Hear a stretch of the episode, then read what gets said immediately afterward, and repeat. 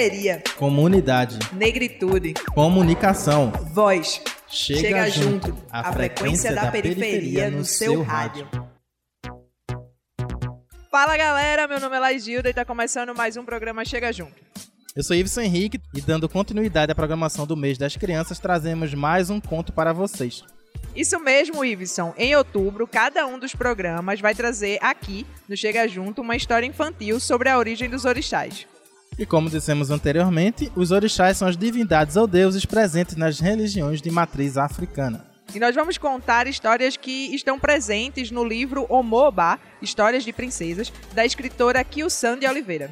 No programa de hoje, vamos ouvir o conto Oxum e seu mistério. Esse conto ele teve narração de João Lucas França e temos interpretando a princesa Oxum, Carol Santino e como Ogum, Ricardo Lima. Fique agora com Oxum e seu mistério. Oxum é muito linda e perfumada. Todos os meninos e meninas queriam ficar perto dela. Desde criança, Oxum era vaidosa, atrevida, determinada e materna. Ela sabia ser guerreira, mas preferia cuidar da sua beleza. A princesa Oxum tinha conhecimentos que ninguém mais possuía. Ela conseguia hipnotizar com sua beleza quem ela quisesse. Suas cores preferidas eram o amarelo ouro e o dourado. Oxum gostava de usar sua coroa, chamada de Adê, toda de ouro enfeitada com fios dourados, tendo na ponta ouro no formato de gotinhas de chuva. Como a princesinha Oxum era vaidosa, andava o tempo todo com o espelho na mão esquerda, mas não esquecia da sua daga na mão direita. Ogum era amiguinho da princesa Oxum e gostava muito da sua amiga, sempre querendo o bem dela. Como eu gosto de Oxum. O menino Ogum, mesmo sendo uma criança, trabalhava muito e tinha a responsabilidade de construir objetos de ferro e ferramentas para os agricultores. Ele era o melhor e nem os homens adultos conseguiam fazer o que o menino Ogum conseguia. Um certo dia, Ogum se cansou de tudo aquilo, parou de produzir os objetos e decidiu ir morar sozinho no meio da floresta. O tempo foi passando, os objetos que só algum sabia fazer começaram a fazer falta na cidade e as pessoas não tinham mais ferramentas para plantar nem colher. Assim, todas as pessoas estavam ficando sem comida. Vários amigos de Ogum foram procurar o menino na floresta, mas foram expulsos de lá. Então, os habitantes daquela cidade fizeram uma reunião para discutir o que fariam com o menino Ogum. Oxum, sempre tomando a iniciativa, tomou a voz na reunião. Senhoras e senhores, eu quero ir à floresta tentar trazer meu amigo Ogum de volta para a cidade. Todos duvidaram do sucesso dela, mas resolveram deixar Oxum tentar trazer o menino Ogum. Oxum vestiu uma saia com cinco lenços pendurados e perfumados, que com os ventos balançavam mais que tudo. Tirou seu adê, aquela linda coroa dourada, soltou seus lindos cabelos negros e crespos e colocou os pés na terra. E assim, foi em direção ao sítio onde Ogum estava acampado.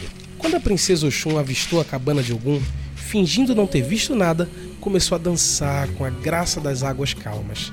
Delicada, suave, num leve vai e vem. Dos movimentos que seu corpinho de princesa fazia, um perfume delicioso exalava no ar, chegando até a cabana de Ogum. Que perfume delicioso é esse? Ogum saiu para ver de onde vinha o perfume.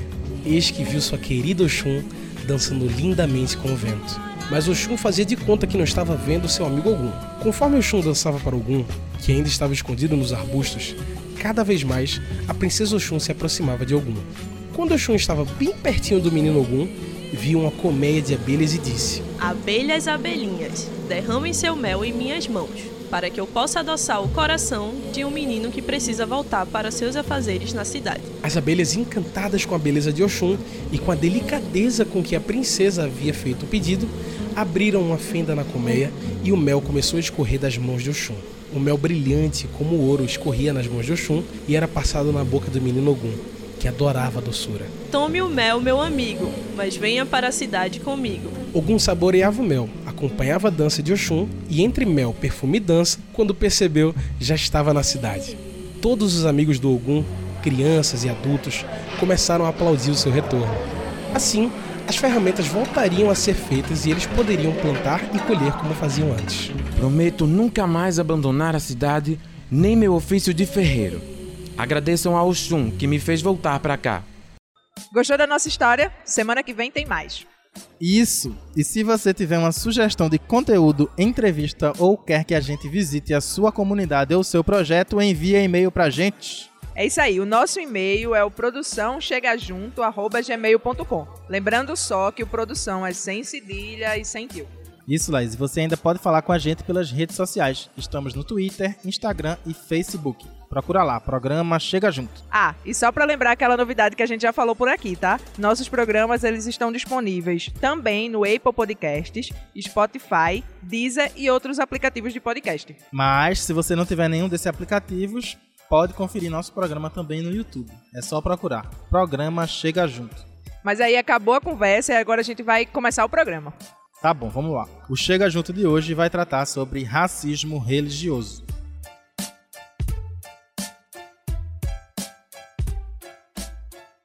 Quem conhece a gente desde a universidade sabe que tratamos sempre desses temas relacionados à negritude. É, Laís, e no programa de hoje vamos resgatar duas entrevistas que fizemos durante o curso de Rádio e TV, não é? Isso. Eu conversei com o pai Edson de Omolu. Ele é sacerdote da tenda de Umbanda e terreiro caboclo flecheiro de Olinda. E você, Ibson, conversou com quem? Eu conversei com Vera Baroni, que é Iabacé, do terreiro de Mãe Amara e advogada sanitarista. Isso. E a gente confere essa tua entrevista primeiro. Chega junto a frequência da periferia no seu rádio. Voltamos agora com Vera Baroni. Vera é Abacé do terreiro de Mãe Amara e advogada sanitarista. Vera, é um prazer tê-la conosco. No Enem, nem tão distante, né, Vera? Em 2016, tínhamos um, na redação do Enem o debate sobre intolerância religiosa. Três anos passaram e temos algum progresso com relação a isso? Obrigada pelo, pela possibilidade da participação nesse importante programa. É, eu entendo que a definição desse tema ele foi bastante oportuno, porque nós vivemos num país em que a maioria da sua população é autodeclarada preta e parda. 53% da população é declarada negra, porque preta e parda. E, é, além disso, o Brasil é o segundo país em população negra no mundo. Então, qualquer matéria que diga respeito a, a essa população, ela tem uma importância grande no país, porque se trata da maioria, e também tem uma importância fora do Brasil, porque o Brasil acaba sendo aquele que vamos dizer, puxa essa discussão nos países, além dos países africanos. É, trazer a discussão da intolerância religiosa é tão importante porque, na verdade, se nós fôssemos usar as palavras próprias, nós deveríamos trazer a redação a questão da, da violação de direitos, porque no meu entendimento, a intolerância religiosa não é nada mais, nada menos do que uma violação de direitos, considerando que o Brasil é um país que tem sido signatário de todo o ordenamento internacional de garantias de direitos, sobretudo naqueles que trata da inclusão das pessoas, da, da, da participação e da democracia e da liberdade. Então, esse tema é muito importante porque ajuda os jovens e o, o, os, aquelas pessoas que então, estão entrando na universidade a revisar seus conceitos, em especial o racismo, a discriminação racial e o preconceito, cujo racismo é aquele que está na base de toda a discriminação. Então, eu acho que é muito importante para nós brasileiros não só para o povo negro, porque a questão racial brasileira não é uma questão do povo negro. Nós somos vítima. A questão da, da, da a questão é, negra no Brasil é uma questão da democracia brasileira. A gente tem desde 2003 a, implantada a Lei 10.639, que prevê o ensino da cultura afro-brasileira nas escolas. A gente percebe que ainda há uma grande resistência por parte de alguns professores normalmente professores evangélicos, com a resistência, principalmente por, pelas questões da religiosidade africana. Em que ponto a gente pode perceber essa resistência desses professores? Eu concordo com você. Eu acho que as pessoas que exercem, é, sobretudo aquelas que estão dentro do serviço público, que exercem o munus público, na verdade, elas têm limite de, de atuação no que pese a regência de classe do professor. Então, muitos professores, sobretudo do ensino fundamental e médio, eles têm se negado ao ensino, à introdução né, do que determina a LDB, que é o ensino da história e cultura africana. Eles confundem com o ensino da religião que, não tem, que são duas coisas distintas. Então, a história e a cultura, mais uma vez, nos é negada, né, considerando, por exemplo, se eu quiser tratar sobre mulher negra, eu tenho muita dificuldade no Brasil de tratar desse tema, considerando a invisibilidade e até a negação né, da, dessas questões no, no ensino e no, e no coletivo, no cotidiano das pessoas. Uhum. Então, a, a, a Lei 10.639 ela, ela, né, ela é da maior importância para nós. Então, qual é a perspectiva do povo negro com essa onda de conservadorismo que tem invadido o Brasil, não só o Brasil, mas o mundo? Olha, esse momento é um momento muito crucial na história do nosso país porque conquistar a democracia, construir a democracia não, é algo fácil na história de um povo, sobretudo um povo como o nosso, que viveu, cuja, cuja política pública do Estado foi a escravidão por mais de 300 anos. Então, a construção da democracia não é algo fácil.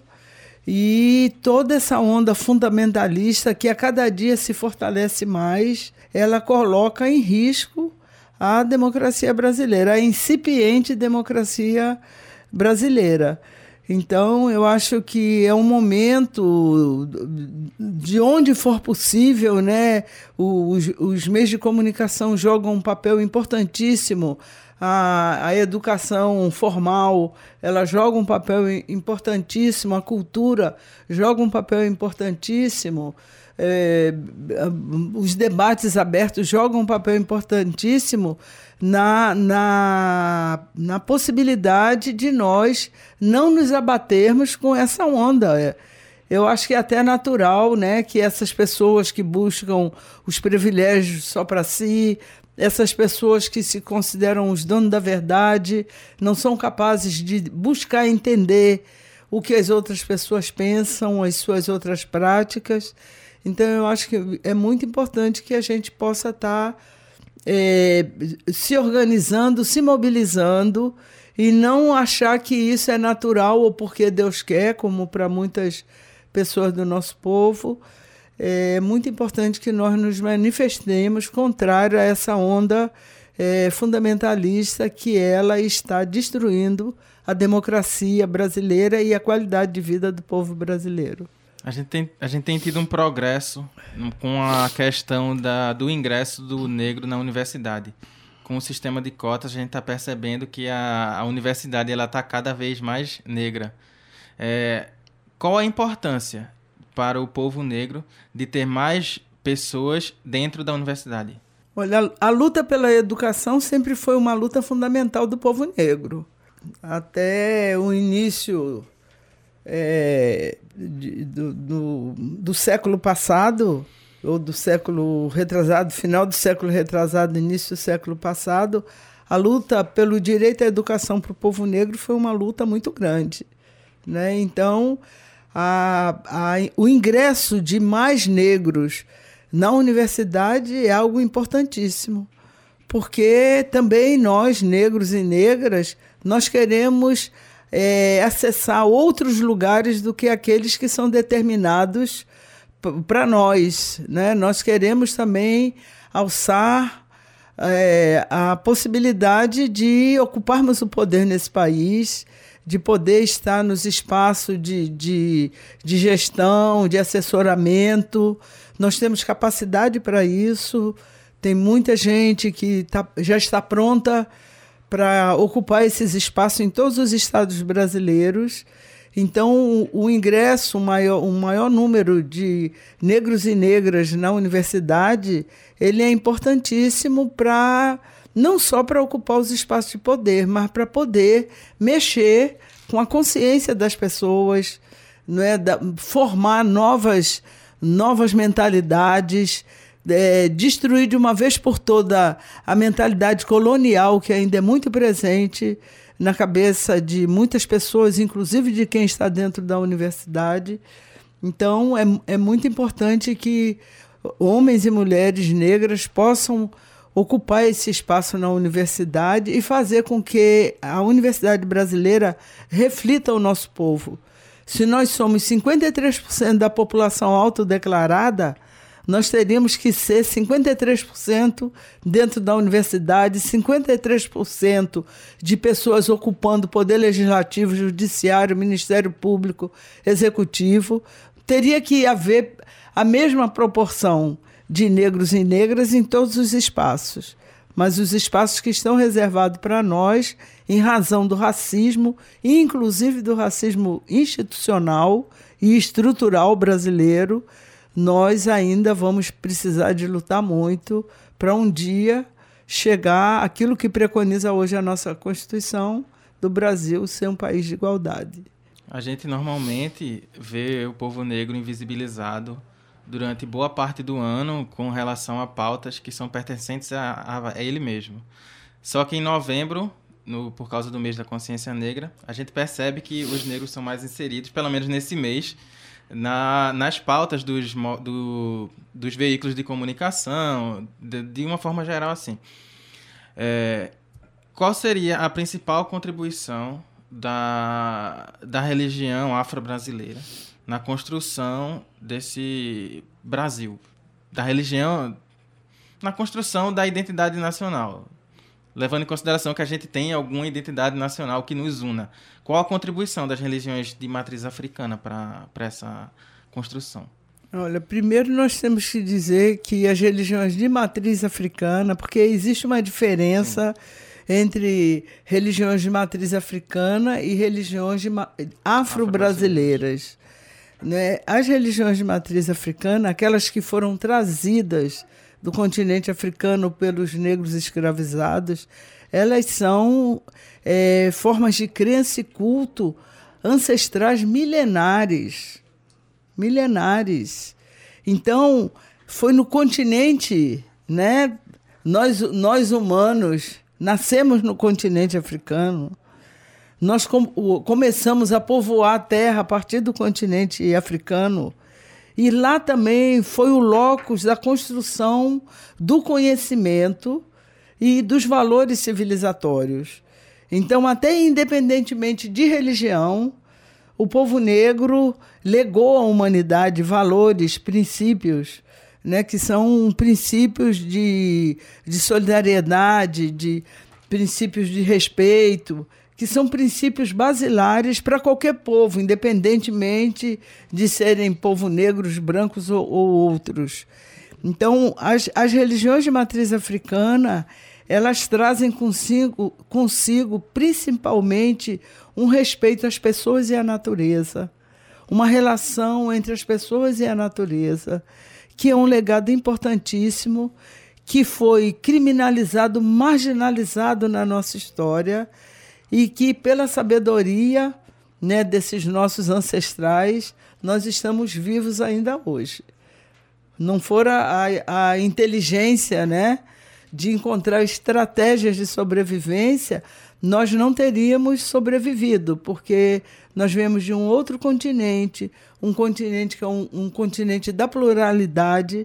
Você sabe que hoje 55 países do continente africano têm mais de 250 etnias.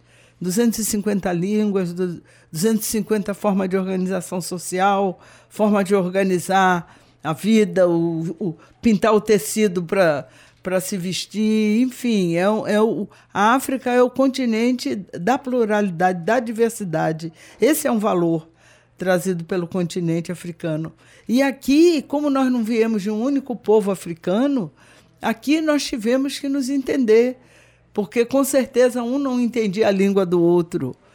Então nós tivemos que primeiro nos entender entre nós, depois nós tivemos que negociar quais seriam, por exemplo, eh, se eu pegar as religiões de matriz africana, o panteão de, de, de divindades africanas tem mais de 400 divindades. No Brasil, nós temos 16. Né? Qual foi o processo de negociação que foi necessário ser feito para que nós chegássemos a esse entendimento, entendendo que as tradições de matriz africana, nas religiões de matriz africana, elas é, é diverso, né?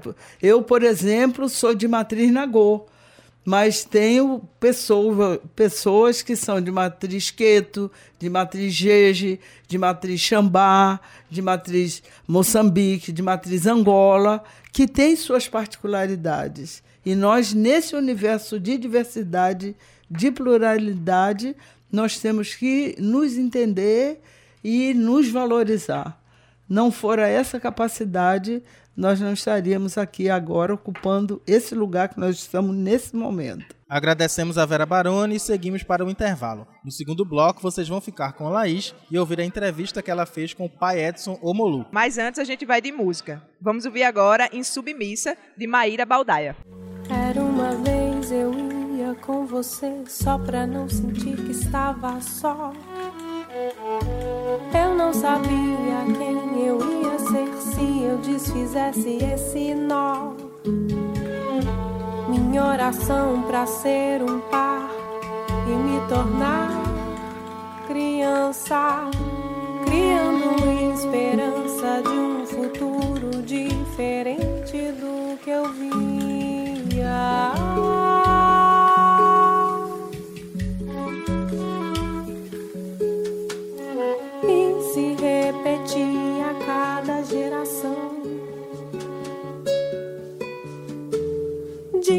Mulheres negras, solidão. Mas não, solidão, não, mas não.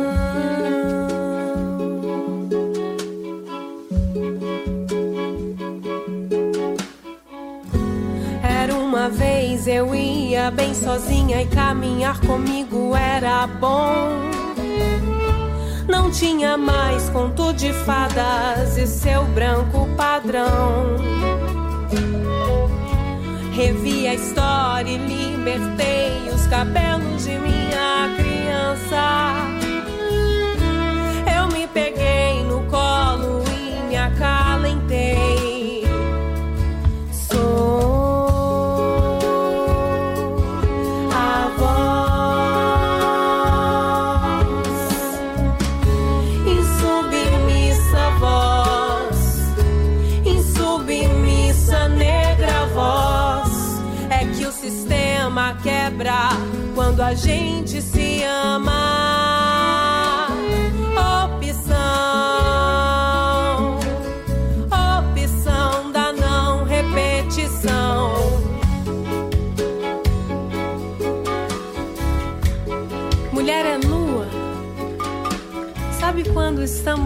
Beira-mar?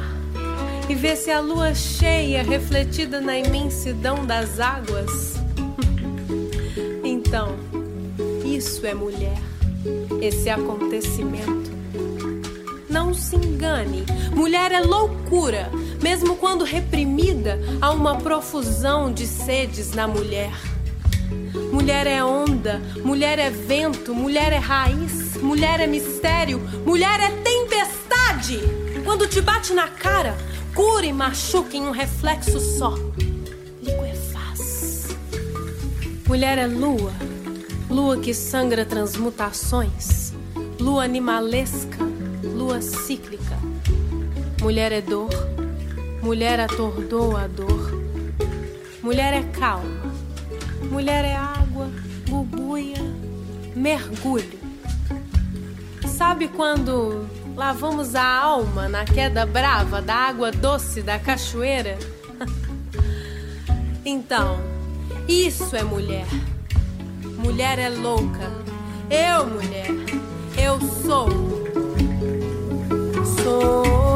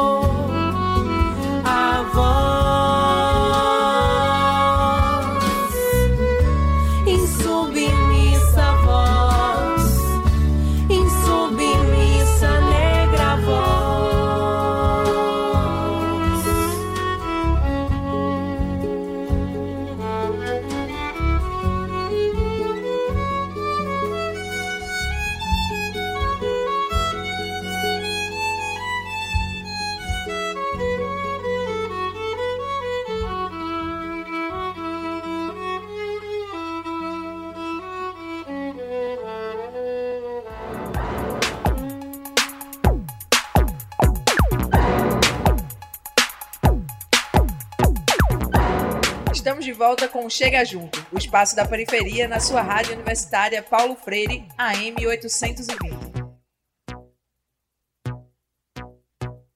Hoje vamos debater o racismo e a intolerância religiosa.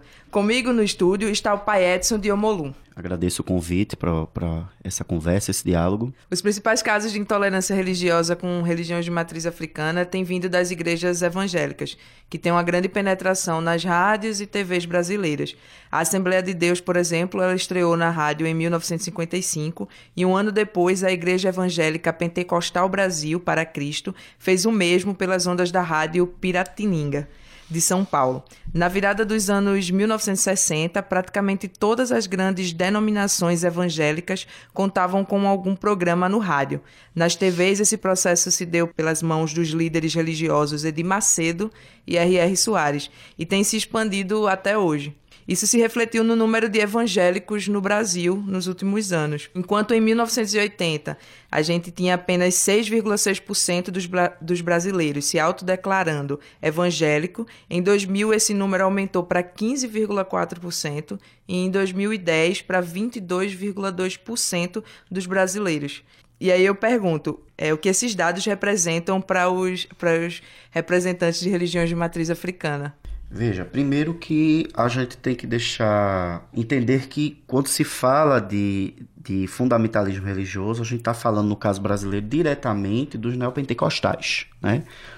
principalmente da Igreja Universal do Reino de Deus, que é uma igreja né, é, com vieses de mercado, né, voltada né, a um projeto de poder e que um dos principais, uma das principais bases dessa instituição, além da obtenção de lucro dos seus fiéis, é exatamente promover a demonização das religiões de matriz africana. Inclusive absorvendo determinados elementos, né, que estão presentes dentro, dentro dos terreiros, da mística dos terreiros, da, da questão da magia e da movimentação dessas energias. Então, principalmente essa instituição é a principal que, que, que promove o ódio e que levou, por exemplo, à morte de Mãe Gilda, né, do Abassá de Ogum, na Bahia, né, após dias ali de agressão, noites e noites com alto-falante na frente do terreiro, gritando que ali era a casa do demônio, e publicação de fotos no jornal de grande circulação que eles possuem, é, acusando ela de charlatã e de lesar clientes. Então, essa evolução essa cifra né, é, que o IBGE aponta do aumento dos, dos evangélicos no país, ela está totalmente relacionada com essa questão da mídia que você falou.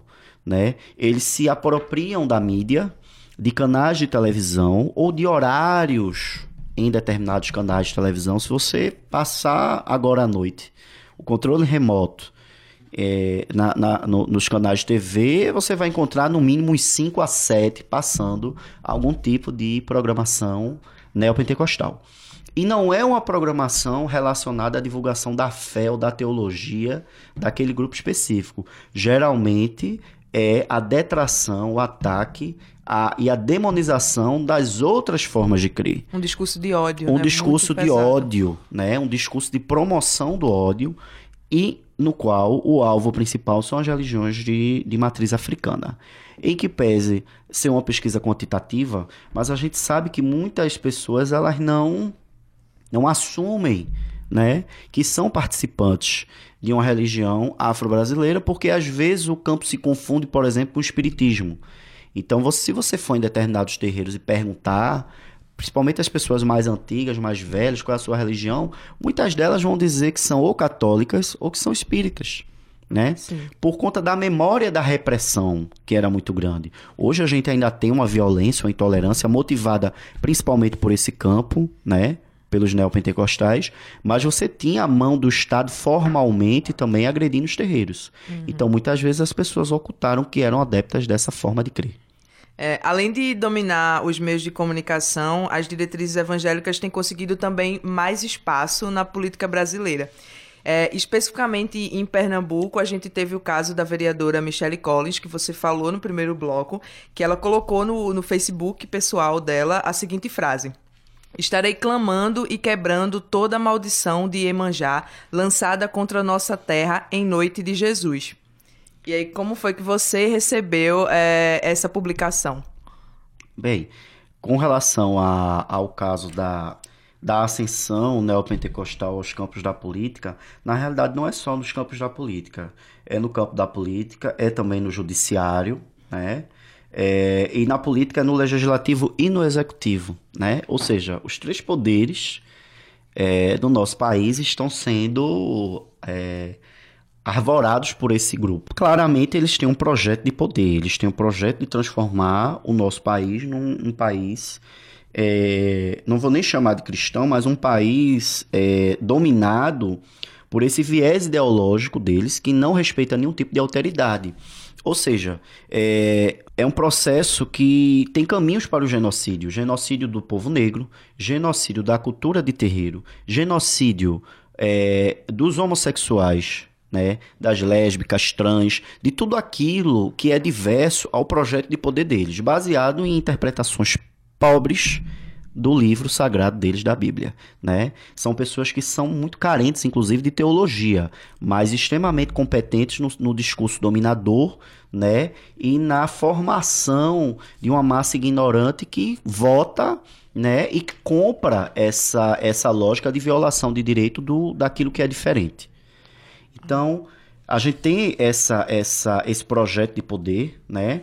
Que foi fortalecido nas últimas décadas porque eles foram conseguindo também espaços e concessões no campo da, da política nacional, né? É, a gente sabe que esse sistema democrático que existe hoje ele não funciona porque ele de certa forma leva o, o, o, a liderança do executivo a ter que negociar diretamente com essas figuras e aí se negocia um monte de coisa e esse pessoal tá crescendo em cima disso, né? Uma outra forma é que eles têm uma economia muito forte porque eles absorvem muito capital financeiro dos fiéis, são verdadeiros Sim. bancos, né? É, inclusive com aceitando o cartão de crédito com juros e correção monetária. Então, a gente tem essa realidade e a gente tem o um exemplo aqui local da Michelle Collins, que é uma vereadora que defende, por exemplo, que a mulher tem que ser submissa ao marido, que é contra qualquer tipo de bandeira de liberdade dos direitos homossexuais e que agora se volta dessa forma violenta contra os terreiros. Pai Edson, um processo envolvendo o seu terreiro, ele foi parar no Ministério Público. É, e aí eu queria que você explicasse como é que teve início toda essa situação. Bom, essa situação começa com a violação do nosso direito de liberdade, né, de crença, partindo de um vizinho, né? Esse vizinho é, de forma muito clara, também é homofóbico, né? É, além de racista, mas também homofóbico, lesbofóbico, né? É, tentou por várias vezes interferir e mesmo impedir a realização de determinados cultos. Então a gente estava tendo um determinado ritual, ele chegava, ele ofendia, ele ameaçava, ele dizia que ali era caso satanás, que ele não ia permitir que aquilo continuasse. É, em outras situações, ele ligava o aparelho de som com duas caixas extremamente potentes voltados para o terreiro, né? E a partir do momento que a gente começou a denunciar essa ação dele, é, junto ao GT de racismo da Polícia Civil, é, da, é, comandado à época pela capitã Lúcia Helena, né? A, a polícia, desculpa, o GT de racismo da Polícia Militar, né, da capitã Lúcia Helena, enviava viaturas para garantir que a gente pudesse realizar a nossa celebração religiosa. Né? Então, em várias situações, a viatura chegava lá e tinha que coercitivamente solicitar que ele reduzisse o volume do som. Né? A partir disso, quando ele viu que não ia conseguir impedir a, a realização da nossa cerimônia pela violência, pela via da violência, ele recorreu a um instrumento jurídico chamado perturbação de sossego, que historicamente sempre foi utilizado de forma racista contra os terreiros. Porque se você for agora na Praça do Diário, você vai encontrar um monte de gente gritando no alto-falante, no qual o nome de Jesus vai ser falado cinco vezes e o do demônio vai ser em torno de 60. Então, se isso não é perturbação do sossego público, o que é que é? Né? é ele foi à delegacia de Peixinhos, fez várias, várias queixas, né? Eu era chamado frequentemente a assinar esses TCOs, e esses TCOs geraram processos jurídicos que pasme foram acatados pelo Ministério Público, em que pese a gente fornecer toda a documentação, ter uma defesa muito bem feita, inclusive da própria comunidade, né? Os nossos vizinhos respeitam muito o terreiro. Uhum. Né? E Qual nossa, comunidade? É, na rua Jardim Águas Claras, em Águas Compridas. Né? A gente tem na nossa comunidade católicos, evangélicos e pessoas que não têm nenhum tipo de religião e que, inclusive, participam das obras do terreiro. Quando a gente tem uma obra para fazer no espaço físico, ou mesmo algo cultural, ou algo voltado para as crianças da comunidade, como a festa que a gente faz, né, Dia das Crianças, a gente tem a, a, o somatório ali de forças e esse diálogo. Mas essa pessoa, como muitas, é, que estão hoje no nosso país não está disposta ao diálogo e encontrou no racismo institucional, né, das delegacias e das promotorias de justiça, um espaço para ele sim perturbar o nosso sossego. Então, essa, essa denúncia ela foi acatada, ainda que sem provas foram, foi instruída a, a, é, a, audiência em que também ficou claro não só o desequilíbrio e o racismo dessa pessoa, como a total ausência de provas, porque a gente tem horário para começar horário para terminar, os rituais eram realizados é, sempre respeitando né, também o direito ao, ao, sossego das pessoas, e apesar disso, né, é, num dado momento, um, é pedido né, por um, pela promotoria que a gente faça um isolamento acústico no terreiro semelhante a esse isolamento que você tem aqui no estúdio, né? Que é algo altamente inflamável. Nós também não podemos fazer isolamento acústico, não só por uma questão financeira e técnica para os terreiros, mas também por uma questão ritual. Porque a nossa religião não funciona dentro de um caixote com ar-condicionado. A gente funciona integrada à natureza. A gente funciona integrada ao vento, à chuva, à luz do sol, né? às folhas, às árvores. Então, os nossos terreiros eles são integrados à natureza. Né? A gente trabalha com defumações, ou seja, não dá para fazer isso num ambiente hermeticamente fechado. Claro que o racismo ele tem parceria também na ignorância. Né? Então, a gente teve um cuidado em esclarecer, em pontuar todas essas questões ao longo do processo. Né? Mas, apesar disso, o juiz Luiz Arthur Guedes Marques, da, é, do Juizado Especial Criminal de Olinda, solicitou, né, deu uma sentença me condenando a 15 dias de prisão, né? Em, em mesmo sem ter nenhum respaldo é, da interpretação do direito, a não ser a interpretação de um direito racista, para fazer isso. E isso levou toda uma movimentação aqui no estado, né? A militância de terreiro, de diversos terreiros, né? É, parcerias políticas, né, é, parceiros nossos no, no, na, na, na, Assembleia Legislativa, né, é, conselhos como de igualdade racial, Conselho de Direitos Humanos, a, a própria OAB, a Ordem dos Advogados do Brasil, Seção Pernambuco, interferiu no processo com pedido de amicus curi, né, e elaborou um parecer é, exaustivo, demonstrando exatamente todas as falhas no processo, inclusive que é, por exemplo, quem toca tambor não é Pai Edson. Pai Edson é um sacerdote que ministra o culto. Quem toca tambor é o Ogan. Né? Então você tem uma série de violações nesse processo. É, quem assumiu em grau de recurso foi o doutor uh, João Olímpio, que é professor de Direito Penal, e também elaborou um recurso é, é, à altura da nossa luta. E esse recurso também foi acatado pelo Ministério Público. Né? Em grau de recurso, o Ministério Público hoje percebeu é, o equívoco que cometeu né? Uhum. em suas promotorias e, e, retificou a nível de recurso, né? pedindo também a nossa absolvição. Somado a isso, os, os terreiros ocuparam o, o Ministério Público em janeiro de 2017 né, exigiram audiência pública que ocorreu em abril de 2017 e agora, em 2018, foi publicada uma recomendação ministerial para que esse tipo de caso, por exemplo, é, não, não ocorra mais. Né? Uma recomendação para as promotorias de, de justiça e de direitos humanos para que avaliem denúncias de perturbação do sossego voltadas para terreiro, porque geralmente essas denúncias elas vêm evadas pelo racismo, pelo preconceito, Sim. pela intolerância religiosa. Não são pessoas que estão preocupadas com o sossego. São pessoas que estão preocupadas em tirar o sossego daquele grupo que está ali cultuando seu sagrado. É, você falou que essa questão da intolerância e do racismo está muito associado com a, com a ignorância. E aí, é, uma forma de combater a ignorância, sem sombra de dúvida, é por meio da, da educação.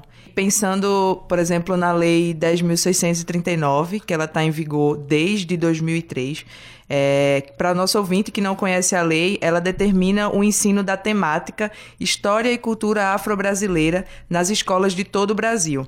É, 15 anos depois da implementação da lei, você percebe ela sendo efetivada? A gente tem pouquíssimas políticas públicas, principalmente políticas educacionais, sendo efetivadas hoje, né? A gente sabe que no país falta caneta e caderno. Então, e falta professor também, não por falta de, de, de mão de obra, mas do interesse do Estado em contratar e qualificar esses profissionais e valorizar. A gente tem um país que não valoriza a educação em vários aspectos. E aí, quando entra na questão da, da aplicação dessa lei, de um ensino de história e cultura afro-brasileira e indígena também, né, porque a lei é modificada em 2008, é, a gente tem uma total inércia, né? Quando há essa aplicação, ela parte da iniciativa de professores, né? Comprometidos com, com, com a educação que realmente forme cidadãos, né? É, e comprometidos em, em, aplicar o ensino de, de, história e cultura afro por entender que faz parte, é um elemento essencial da nossa história. Né? É, iniciativas, às vezes, de determinadas escolas, determinados grupos de professores, também em parceria com terreiros. A gente tem, por exemplo, o caso do Palácio de Emanjá, né? É, que aplica o ensino de história e cultura afro-brasileira a partir da excursão de estudantes que vão até o terreiro e tem uma aula de história e cultura afro lá, né?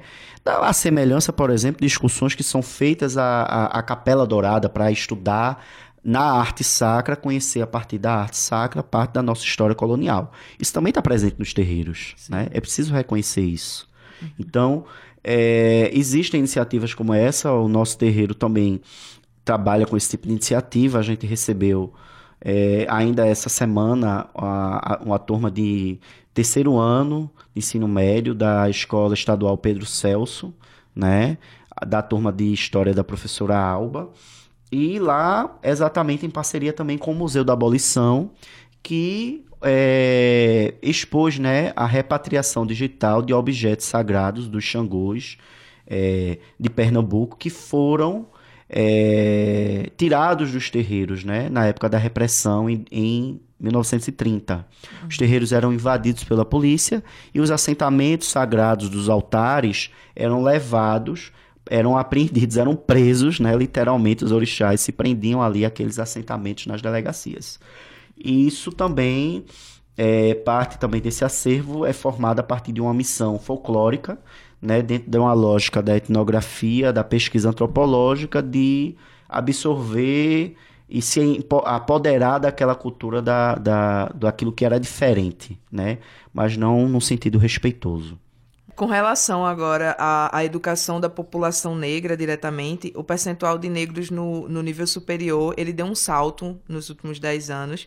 É, em 2005, por exemplo, um ano após a implementação de ações afirmativas como as cotas, apenas 5,5% dos jovens pretos ou pardos na classificação do IBGE em idade universitária, eles frequentavam a faculdade. Em 2015, esse número passa de 5,5% para 12,8% dos negros entre 18 e 24 anos, chegando ao, ao nível superior. Você acha que as cotas elas são a maneira mais eficiente no momento para garantir o acesso da população negra a, a esse ensino? As cotas são uma da, é, representam uma das primeiras políticas né, oficiais do Estado de reparação de todas as violências que o povo negro sofreu ao longo da história desse país. É, é uma alternativa, exatamente porque esse grupo é o grupo que é, é carente da escola pública né? E que quando consegue chegar na escola pública, essa escola pública está totalmente é, é, é, é, desestruturada, né? com uma série de, de, de carências de, de, de, professores, de material escolar. E esse grupo também, muitas vezes, é, não consegue, esses estudantes negros não conseguem permanecer nas escolas, porque eles também estão expostos à situação de vulnerabilidade social que precisam trabalhar gerar desde para gerar renda para a família desde muito jovens, ainda crianças, são levados para trabalhar com seus pais ou, ou, ou desenvolvem outras atividades, né? Então tem a sua oportunidade de estudo obstacularizada, né? E isso está totalmente relacionado à história desse processo é, de abolição. Né? Como não se criou condições de trabalho, também não se criou condições de estudo para a população negra. Então, essas políticas de reparação, elas vêm para tentar estabelecer pontos para que o negro tenha acesso às universidades, né? É, a gente sabe que as universidades públicas, em sua maioria, são dominadas por uma elite branca, né? Por intelectuais e por professores e por alunos que são originários das camadas é, que têm mais poder econômico. Os vestibulares eh, tinham essa característica, inclusive, né? Então, é, é, é uma tentativa, tá certo? Mas que já começa a sofrer vários efeitos, principalmente nos últimos anos, porque a gente tem a desarticulação dessas políticas públicas. Na medida em que, por exemplo, não existem mais bolsas, ou o número foi reduzido a menos da metade para a permanência desses estudantes nas universidades. Eles começam a abandonar o curso ou terem a qualidade do seu ensino comprometida porque tem que assumir determinados trabalhos né, precários que dificultam a presença deles ou a qualidade, o desempenho deles nas universidades. A quantidade de bolsas também em instituições privadas voltadas para esse, esse tipo de estudante também está sendo reduzida drasticamente. Na verdade, a gente vive no país um- um- uma situação de retrocesso né? total. É, a gente vive, vive um estado de golpe, né? de golpe institucional, é, que claramente tem o objetivo de pôr abaixo várias políticas sociais, né? inclusive esta. É, apenas em 2089, daqui a pelo menos 72 anos, brancos e negros vão ter uma renda equivalente no Brasil. Essa projeção ela é de uma pesquisa chamada A Distância que nos une, um retrato das desigualdades brasileiras, de uma ONG britânica chamada Oxfam. Isso se a desigualdade ela continuar diminuindo na proporção atual. A, a conta é feita com base em dados do Instituto de Pesquisa Econômica Aplicada, o IPEA, eh, e da Pesquisa Nacional por Amostras de Domicílios, o PENAD, considerando rendimentos como salários, benefícios sociais e aposentadoria. Como é que a gente pode ter uma perspectiva de futuro com, com esses dados? O que a gente tem na realidade é um futuro cada vez mais comprometido. Porque há um acirramento dessas diferenças. O que a gente, quando a gente estava começando a garantir, por exemplo, que os negros, né, que os, que os homens e mulheres da, das periferias entrassem nas universidades, assumissem concursos públicos, ocupassem espaços na magistratura, por exemplo, ou mesmo na política, a gente tem retrocessos absurdos. Veja o caso, por exemplo, recente de Marielle, né? uma mulher negra de periferia que foi é, executada né? dentro desse processo que a gente vive de, de retrocesso total no país. Então, além disso, a gente tem a, a dificuldade, a gente percebe, por exemplo, na nossa comunidade, a dificuldade que está sendo para os nossos jovens permanecerem nas universidades. Né? Darem continuidade a, a pesquisas em programas de pós-graduação. Porque as suas bolsas estão sendo cortadas. As suas... E a gente fala de bolsa que garantia minimamente a permanência daquele estudante ali. Né? Não era nem o suficiente, por exemplo, para pagar um aluguel e se alimentar, mas no máximo algo para garantir comprar alguns livros ou um material que seja necessário para pesquisa e alimento, basicamente, né? Então a gente tem um retrocesso, esse futuro está totalmente comprometido, essa pesquisa ela está, eu creio que eh, se ela for replicada este ano, a gente vai ter aí um cenário bastante sombrio. Agora a gente precisa enfrentar, né, essa realidade. E a gente precisa enfrentar essa realidade sem temer. É, estamos chegando ao fim do programa. Eu gostaria de agradecer a presença do pai Edson de Omolum. É, você gostaria de deixar alguma consideração final para os nossos ouvintes? Eu agradeço, Laísa, o convite para esse debate, né? Agradeço a, a, a toda a equipe e deixo uma saudação do meu orixá, né, de Omulu, e do nosso povo de terreiro, né? E que os ouvintes eles possam fazer um exercício, né, de alteridade, um exercício de sensibilidade e, sobretudo, um exercício de humanidade. É, de respeitar o povo de terreiro, de respeitar o povo negro, né? porque cada um de nós tem sangue negro também correndo em nossas veias e a cultura afro-brasileira, não só religiosa, mas também a sua culinária, a sua forma de dançar, a sua forma de vestir, ela está presente em cada canto desse país. Então, reconhecer e respeitar a nossa alteridade, para mim, é, é reconhecer e respeitar a si próprio. A gente precisa entender que o negro é parte essencial, assim como sua cultura, da identidade brasileira. Obrigada pela participação, Pai Edson. Fiquem agora com a música Brilha Minha Guia, de Bia Ferreira. Brilha, minha guia. Brilha, minha guia. Oxumaré, Oxaguiã, Oxumaré, Oxaguian, sabedoria pra trilhar o meu destino, luz de Oxum me dando sol pra iluminar. Na escuridão, Exu comanda meu caminho. E Emanjá me põe no braço acalmar. Yansan troveja pra assustar meus inimigos. Que se me atacam com Ogum vão pelejar. Porque Xangô, meu protetor e meu padrinho. Entrar na guerra, tira pedra pra ganhar. Brilha, minha guia. Brilha, minha guia. Oxumaré, Oxaguiã, Oxumaré, Oxaguiã. O boiadeiro e a falange de caboclos Vem com a doçura e o querer dos meus hereis. Eu sou a bruxa que quando atearam fogo Nanã e Omolu veio meu corpo proteger.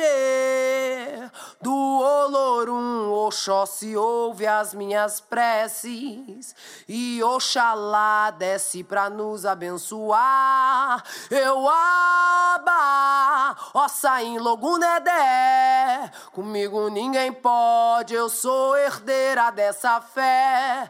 Eu aba, ossa em Logunedé. Comigo ninguém pode, eu sou herdeira dessa fé. Brilha, minha guia Brilha, minha guia, Oxumaré, Oxaguiã, Oxumaré, Oxaguiã. Então, gente, esse foi mais um Chega Junto, programa que é a frequência da periferia aqui na Rádio Universitária Paulo Freire. Só para lembrar, a gente volta na próxima terça-feira às 10 horas. O programa de hoje teve apresentação e produção de Iveson Henrique e Laís Hilda. E o roteiro e a edição foi de Iveson Henrique. Chega Junto, o programa que é a frequência da periferia. Tchau, tchau. Tchau, galera.